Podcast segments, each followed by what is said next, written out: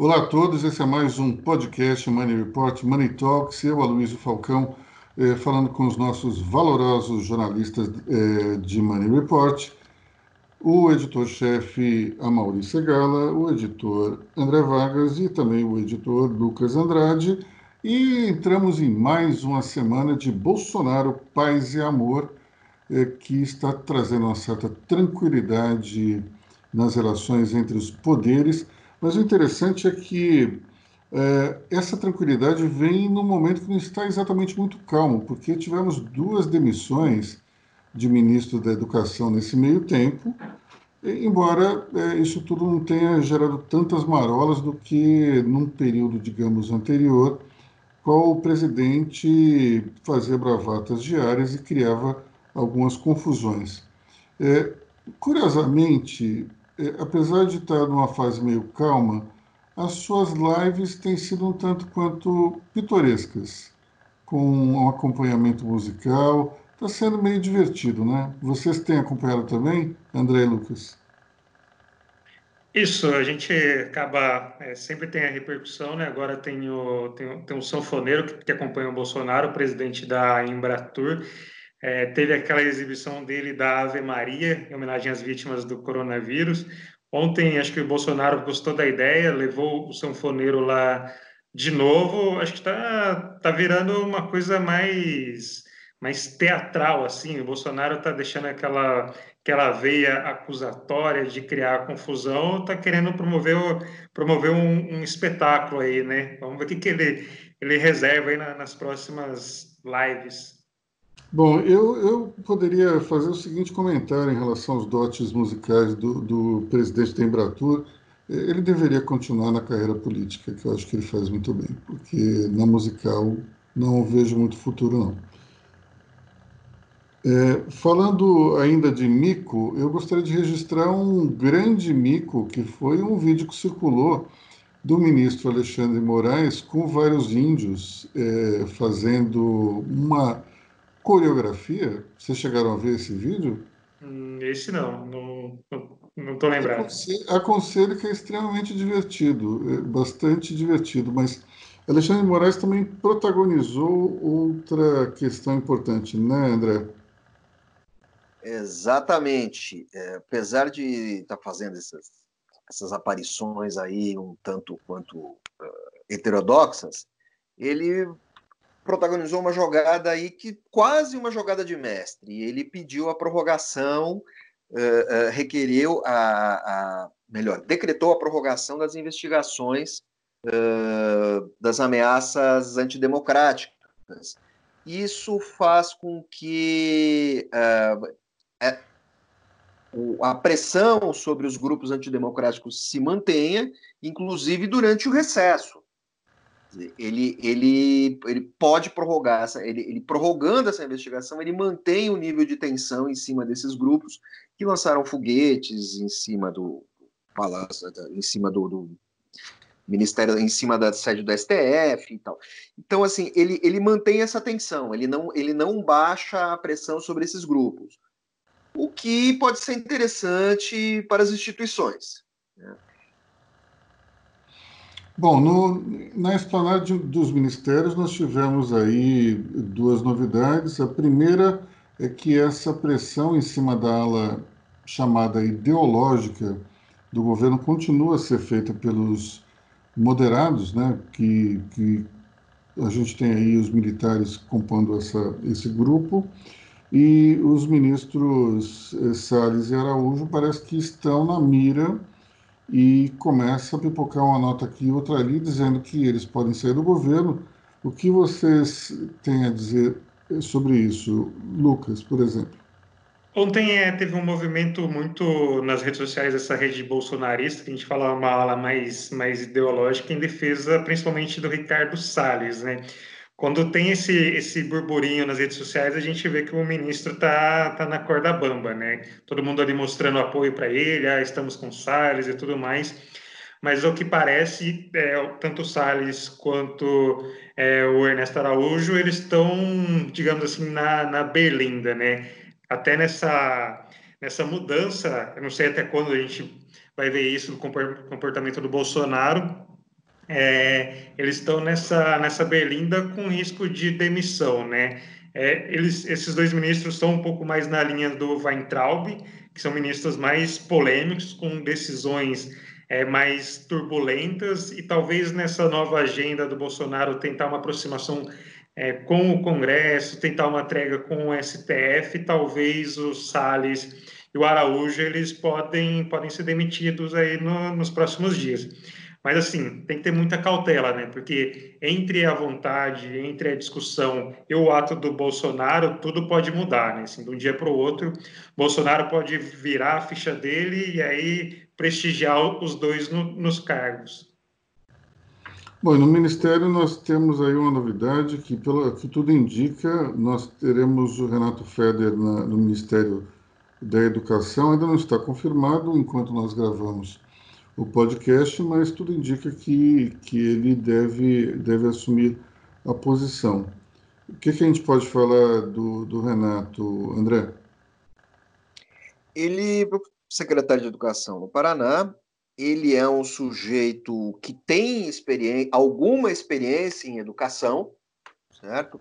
Mas ele, ele desagrada ao ministério, o ministério não, ele desagrada aos, aos integrantes do ministério, os integrantes de carreira, por ser considerado um privatista, um sujeito que quer desmontar, ele quer enfraquecer a educação pública no Brasil, principalmente no ensino médio. Ele defende essa tese que o ensino médio deva ficar na mão dos, dos, das instituições privadas, enquanto que seria obrigação do MEC tratar do ensino básico. Isso não é visto com, com bons olhos por muitos integrantes do Ministério, porque é, isso não, não, não é aplicável em todo o Brasil. Então, existe uma tensão inicial, é lógico que nem chega perto de tudo que o Weintraub fez logo de saída, que dirá no resto do, do mandato de todo jeito, o Federer é um sujeito que é, é mais aberto ao diálogo. E só, só complementando o André, ele está já sendo, já era, né? Ele estava sendo cotado para ser ministro é, e virou alvo dessa ala ideológica, né? Por um possível alinhamento com o governador de São Paulo, João Dória. O Federer fez doações para a campanha do Dória, se não me engano, à prefeitura. Então, assim, por conta desse histórico aí no passado, ele no primeiro momento, o Bolsonaro preferiu não indicar ele. Mas eu acho que o Bolsonaro mudou de ideia, está pensando num perfil mais técnico, alguém já com uma experiência na, na educação. E aí, para não ter muita confusão, resolveu dar o braço a torcer e provavelmente vai, vai nomear ele. Será que nós temos uma situação na qual o governo vai ser menos olavista e mais é, moderado? O que, que vocês acham? Aparentemente está tá caminhando para isso, né? Assim, é lógico que a gente, de novo, a gente tem que jogar com o é, comportamento intempestivo do Bolsonaro. Ele pode mudar de uma hora para outra e aí ninguém é capaz de dizer o que, que passa na cabeça dele, né? Mas pelos últimos movimentos caminha para isso, né? É, um perfil mais, mais técnico com gente que trabalha na área, que tem alguma experiência na área. Então, assim, aparentemente está caminhando para isso. Até quando, não sei. André Vargas. É, existe uma questão ali que ficou. Uh, saiu um pouco dos bastidores, apareceu um pouco na mídia, que é o seguinte: além do desgaste do ministro Salles e do ministro Araújo, é, a ministra da Agricultura, Tereza Cristina, estaria se desgastando com o governo, mas por fazer parte da ala moderada do governo, ela teria, é, é, teria conseguido contornar esse desgaste, jogando parte da, da, dos problemas da sua pasta no colo do Salles. Isso tem a ver até com a declaração que o Bolsonaro deu ontem, falando com presidentes de países do Mercosul, dizendo que havia muitas distorções sobre a questão da Amazônia. Essas, esse seria um indicativo que a Tereza Cristina conseguiu reverter o desgaste que ela estava sofrendo por causa por causa da devastação da Amazônia, que afeta questões de compliance dos investidores internacionais. Então, assim, é, é, de certa forma, também representa ali um movimento de bastidor dos moderados se protegendo da ala mais radical do governo. Bom, Tereza Cristina, essa que é sempre citada como um, um, dos grandes nomes do governo do ponto de vista técnico e elogiadíssima pelo setor do agribusiness, né? É, falando a respeito ainda do, de, de política, nós tivemos dois grandes acontecimentos, que foi, primeiro, a Lava Jato em cima do senador José Serra, e uh, o adiamento das eleições municipais, né? Falando sobre o Serra, como é que foi isso, Lucas? Isso é uma coisa meio, meio curiosa, Luiz. Eu não lembro de uma outra situação, não sei se você ou o André lembram, de uma denúncia da Lava Jato no mesmo dia de uma operação. Foi uma coisa meio esquisita, assim, a gente lendo, é, descobrindo esse fato de manhã, que a Lava Jato apresentou uma denúncia contra o Serra e a filha dele, a Verônica, é Verônica, né? Eu posso estar Verônica, aqui. O nome da, então, da mulher do Serra e da filha é igual. Sim. É uma denúncia contra ele por lavagem de dinheiro e uma operação para apurar fatos novos. Isso no mesmo dia. É, isso é uma coisa meio, meio que, que, sabida, que já era investigada, dessa suposta ligação do Serra com a Odebrecht, né, que teria recebido é, propina em trocas de privilegiar a empreiteira nas obras, se eu não me engano, acho que do Rodoanel Sul. E aí esse dinheiro dessa propina foi lavado no, no exterior. É, é uma denúncia, assim, chega um pouco, um pouco tarde, né? Os fatos apurados, se eu não me engano, acho que são de 2007, 2008. É, parece que é mais uma resposta da Lava Jato aqui em São Paulo para mostrar que eles estão é, trabalhando, estão em cima, do que alguma coisa que vai prejudicar a carreira política do Serra. Lógico que mancha a vida pública dele, mas não sei qual que vai ser o efeito em relação a possível prisão. É, teve bloqueio de dinheiro também, eu não sei qual vai ser o efeito na vida pública dele. Bom, José Serra já está chegando perto dos 80 anos de idade, não é isso? Tem o quê? 78, é isso? Eu acho que, que, por aí, eu não sei especificamente a data, mas já. 78 anos, exatamente. É, se, eu acho que seria difícil ele já pensar numa reeleição ao Senado, que só ocorreria é, daqui a dois anos. Então, ele teria 80 anos. Eu imagino que esse seria, de qualquer forma, o último mandato dele. É, de fato, é um problema sério para a imagem, isso mancha a carreira é, do ex-governador e também ex-candidato à presidência da República, e é mais um problema a ser enfrentado pelo PSDB. Outra acusação de, de, de corrupção, eu só acho que vem tarde demais. Né? Se a gente está falando de, de algo que foi cometido em 2007, 2008, nós estamos em 2020, né, pessoal? 12, 13 anos de, de demora para acusar alguém, não dá para entender qual foi o fato novo que surgiu de lá para cá. Não dá para você entender é, que tipo de informação é, o Ministério Público acabou obtendo desse tempo todo. Talvez ah, conseguir uma transferência feita lá atrás. Acho que tudo isso deveria estar já em algum escaninho da Polícia Federal. Lucas.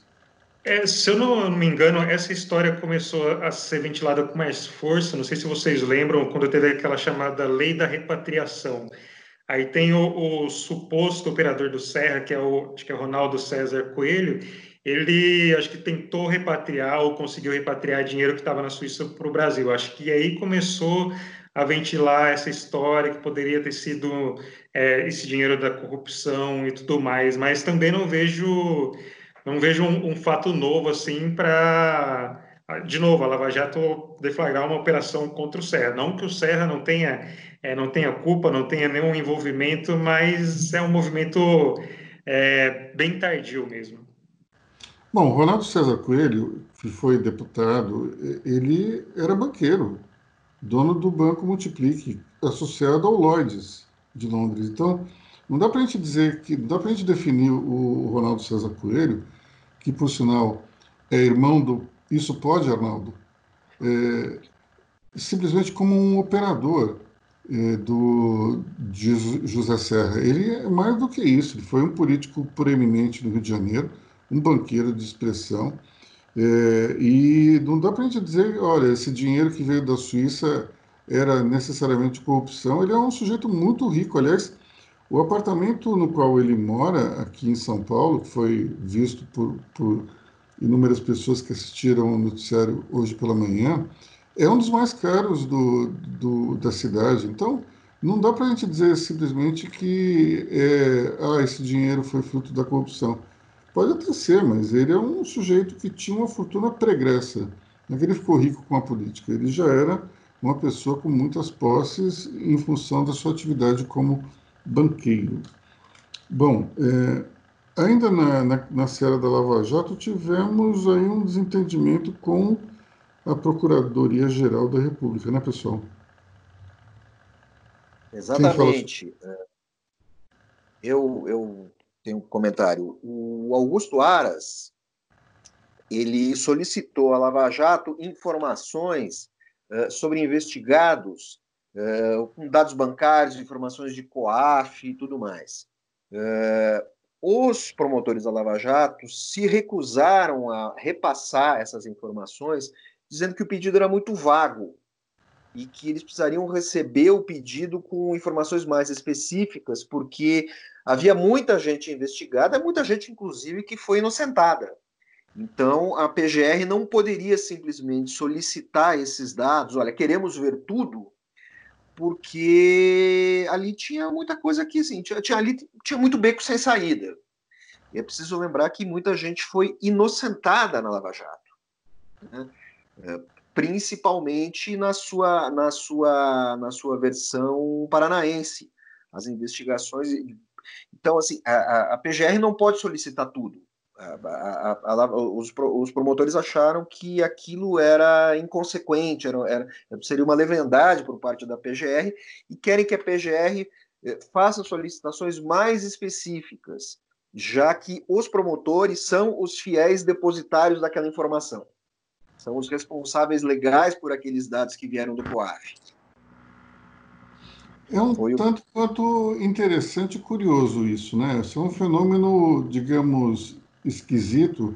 É, os promotores da Lava Jato falando em governança, porque, afinal de contas, num determinado momento ali da, da Lava Jato, todo mundo que entrava, que era acusado, era automaticamente culpado você teve uma destruição de reputações ao longo da Lava Jato, é, sem querer tirar o mérito e da operação que botou inúmeros corruptos na cadeia, mas você também teve um exagero enorme indo em paralelo e condenando, ou melhor, tirando a possibilidade de várias pessoas se defenderem, justamente no auge ali do, do processo. Né? Você teve situações meio vexatórias. E agora os promotores falam em governança, que são os fiéis depositários. Isso ser um tanto quanto engraçado, né, André? É, é, é, é curioso, sim. Agora, o que acontece? É, se ocorrer algum problema, é, ao contrário da questão política da Lava Jato, em que as pessoas foram expostas, mas era um tanto quanto difícil você apontar o dedo e dizer assim: olha, foi essa pessoa que revelou esses dados, havia aquela circulação de informações. Nesse caso, é, quem for eventualmente exposto indevidamente pode perfeitamente acusar os promotores da Lava Jato e isso pode parar no CNJ, pode dar uma confusão tremenda, isso pode, pode rolar indenização, pode, pode atrasar a vida de muito promotor e de muito juiz. Ou seja, o promotor se preocupa com, digamos, a governança quando eles estão na reta. quando eles não estão na reta, isso não tem muito problema, né? Mas enfim, o que, que você acha, Mauri, dessa, dessa confusão aí do Aras com, a, com a Lava Jato? É, os promotores, de uma certa forma, resolveram acordar para questões de compliance só agora, pelo jeito, né?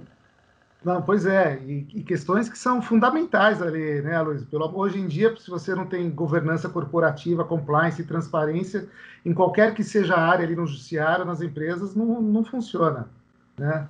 Eu acho que o, o, o próprio presidente já, já, já percebeu a importância até do compliance para ele próprio, né? Ele está vendo uma versão mais Bolsonaro pacificador agora, então acho que até até esse espírito move, passou a mover o presidente recentemente. Bom, para encerrar o nosso podcast, acho que a gente podia falar sobre a, a, liberação dos bares e restaurantes do Rio de Janeiro, que são imagens interessantes. Vocês chegaram a ver ou não?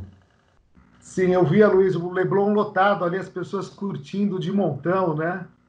Agora, o, o, o que esse movimento todo revela é que está todo mundo de saco cheio, né? Impressionante. As, eu tenho a impressão que as pessoas não aguentam mais e qualquer coisa que for reaberta vai lotar, as pessoas vão sair, vão curtir, vão se divertir. Evidentemente que tem um aspecto uh, uh, uh, a se considerar que é o perigo de, de novos do aumento dos contágios dos casos de coronavírus. Evidentemente que as pessoas precisam tomar os cuidados necessários, mas eu vejo eu vejo essencialmente esse aspecto. Está todo mundo doido para sair de casa. Será que aqui em São Paulo nós teremos o mesmo efeito que teve lá no Rio? De todo mundo ir para os bares e restaurantes? Recentemente a gente fez uma enquete que mostrou o contrário. A enquete dizia que 70% do público não iria voltar a frequentar bares e restaurantes como antes, não era isso? Exatamente, foi esse o resultado da nossa enquete. Uh, mas é, eu, eu acho eu acho que em São Paulo, provavelmente, as pessoas vão repetir o que, o que aconteceu no Rio de Janeiro, viu, Luiz? Pelo menos no meu, no meu círculo de contatos, as pessoas estão doidas para sair de casa, para voltar, pelo menos, a alguma normalidade. Uh, para além da questão política que, que envolve todo esse debate, né? Ah, ah você precisa ser mais ou menos comedido nas saídas, mas eu acho que está todo mundo realmente doido para sair, inclusive em São Paulo. Se a gente pensar que os estabelecimentos vão abrir em 30% ou 40% da, da sua capacidade e que 30% dos, das pessoas estão dispostas a, a sair e frequentar os estabelecimentos, então isso significa que eles vão votar. Simples assim. Né? E tem uma curiosidade na cena do Leblon ali que as pessoas talvez não tenham prestado atenção Tava todo mundo na calçada, por isso que estava lotado também. Dentro dos bares não tinha ninguém, porque em alguns não pode. Então, como está todo mundo reunido na calçada, o volume parece que é muito maior. Mas, mas você sabe que aqui, pelo menos no, no bairro onde, onde nós estamos instalados, aí, a redação, é, dá para ver claramente que tem alguns lugares que abrem, a porta está fechada, mas a calçada fica cheia. É interessante isso. Já é um fenômeno que ocorre hoje. Não dá para dizer que ele será, se ocorrer, exclusivo é, de, de uma reabertura, né? Lucas, quer falar? Eu acho que em outras, outras cidades, principalmente no exterior, por exemplo, Nova York, é, Paris, é, eles estão aproveitando mais os espaços públicos, né? Mais essas áreas livres do que, por exemplo, dentro do, do restaurante, né? Está sendo estimulado isso é, aproveitar o lado de fora. Eu acho que talvez, é, eu não sei se aqui no Brasil isso, isso é planejado para ser uma coisa mais, mais espontânea, mas a tendência é essa, é ser aproveitado mais a parte exterior, né? mais é, o ar livre, que eu não sei se isso de alguma forma reduziria uma possível, uma possível infecção. Acho que talvez é, num espaço fechado aumentaria potencializaria essa, essa possibilidade de infecção. Eu acho que talvez no espaço fora, não sei se amenizaria os efeitos. Mas você tem um, um fator interessante que é, você citou duas cidades que estão no verão. Nós estamos aqui no inverno, ao contrário. Fica mais complicado as pessoas ficarem na rua é, numa temperatura, digamos, de 14 graus, 12 graus, do que ficar na rua durante o, o calor. Embora não seja muito confortável para alguns, é mais simples, né? E sem contar, no caso de São Paulo, por exemplo, você tem é, a possibilidade de chuvas também. Isso tudo complica a situação. Agora, em Paris, eles foram até além, né? Eles é, aproveitaram o espaço destinado às vagas de automóveis para instalar mesas. Isso, de uma certa forma, também ampliou o espaço destinado ao público. Mauri. Pois é, essa semana a gente tem um exemplo aí de como as pessoas estão sedentas para sair de casa, que foi, foram as visitas à Torre Eiffel. Ela reabriu na semana passada e você tinha filas ali para subir na, no monumento, né? E detalhe, o elevador não está funcionando. Para ir até o, segundo andar, você tem que subir 600 degraus. Então, mesmo com um tremendo esforço físico, havia filas para subir na Torre Eiffel. É isso, Aloysio. As pessoas realmente estão tão ansiosas aí para voltar à normalidade, embora que tu, tudo indique que no Brasil essa normalidade irá demorar um pouco mais ainda. E o detalhe, talvez, do, da, de Paris, Torre Eiffel, é que você tem somente 15 nacionalidades permitidas para ingressar na Europa. O resto está proibido. Por exemplo, brasileiro não pode entrar, a não ser que tenha uma dupla nacionalidade. Exatamente. E, e essa questão para os brasileiros tem muita confusão aí, viu, Luiz? Eu tenho um amigo que ele tentou embarcar para a Europa essa semana. Ele estava com a passagem comprada e ele só descobriu que não estava autorizado no check-in. O atendimento telefônico disse para ele que ele poderia viajar, mas ele não pôde, não conseguiu. Então tem muita, tem muita confusão, porque os europeus disseram que só podem viajar para a Europa pessoas que têm nacionalidade europeia ou que comprovadamente moram, moram lá ou também profissionais qualificados. E é aí que está a confusão. Como é que você define quem, quais são os profissionais qualificados? Todo mundo se considera profissional qualificado, né? Então não tem uma, não tem uma legislação específica sobre isso, então tem muita confusão nessa questão.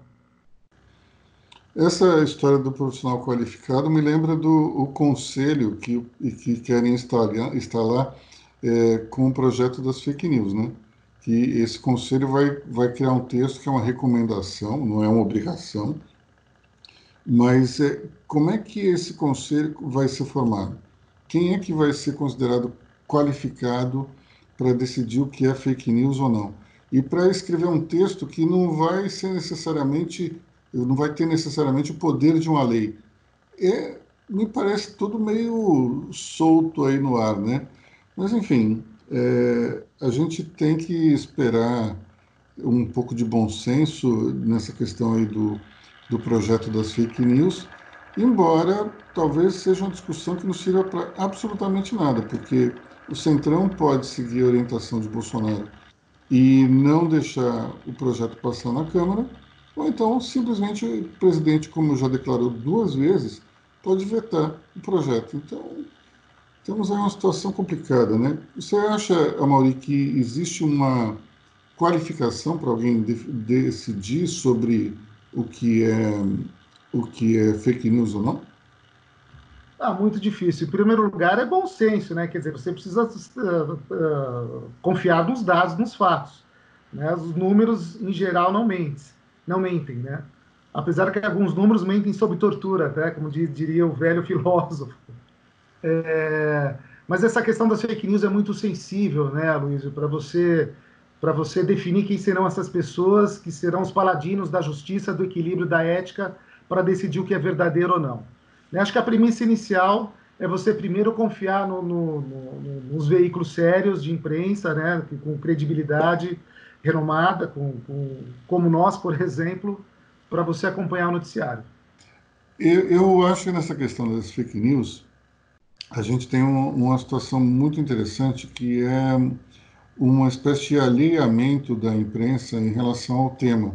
Porque, afinal de contas, quando você segue os preceitos jornalísticos, dificilmente você cai nessa seara das notícias falsas. Né? Hoje é muito mais reflexo, talvez, das redes sociais e de sites que existem simplesmente para é, provar um ponto de vista, seja ele qual for. É, quando você falou que os números, é, muitas vezes, eles, eles reagem à tortura, os argumentos também, né? Exatamente, Luiz. E nessa semana a gente teve ali, né?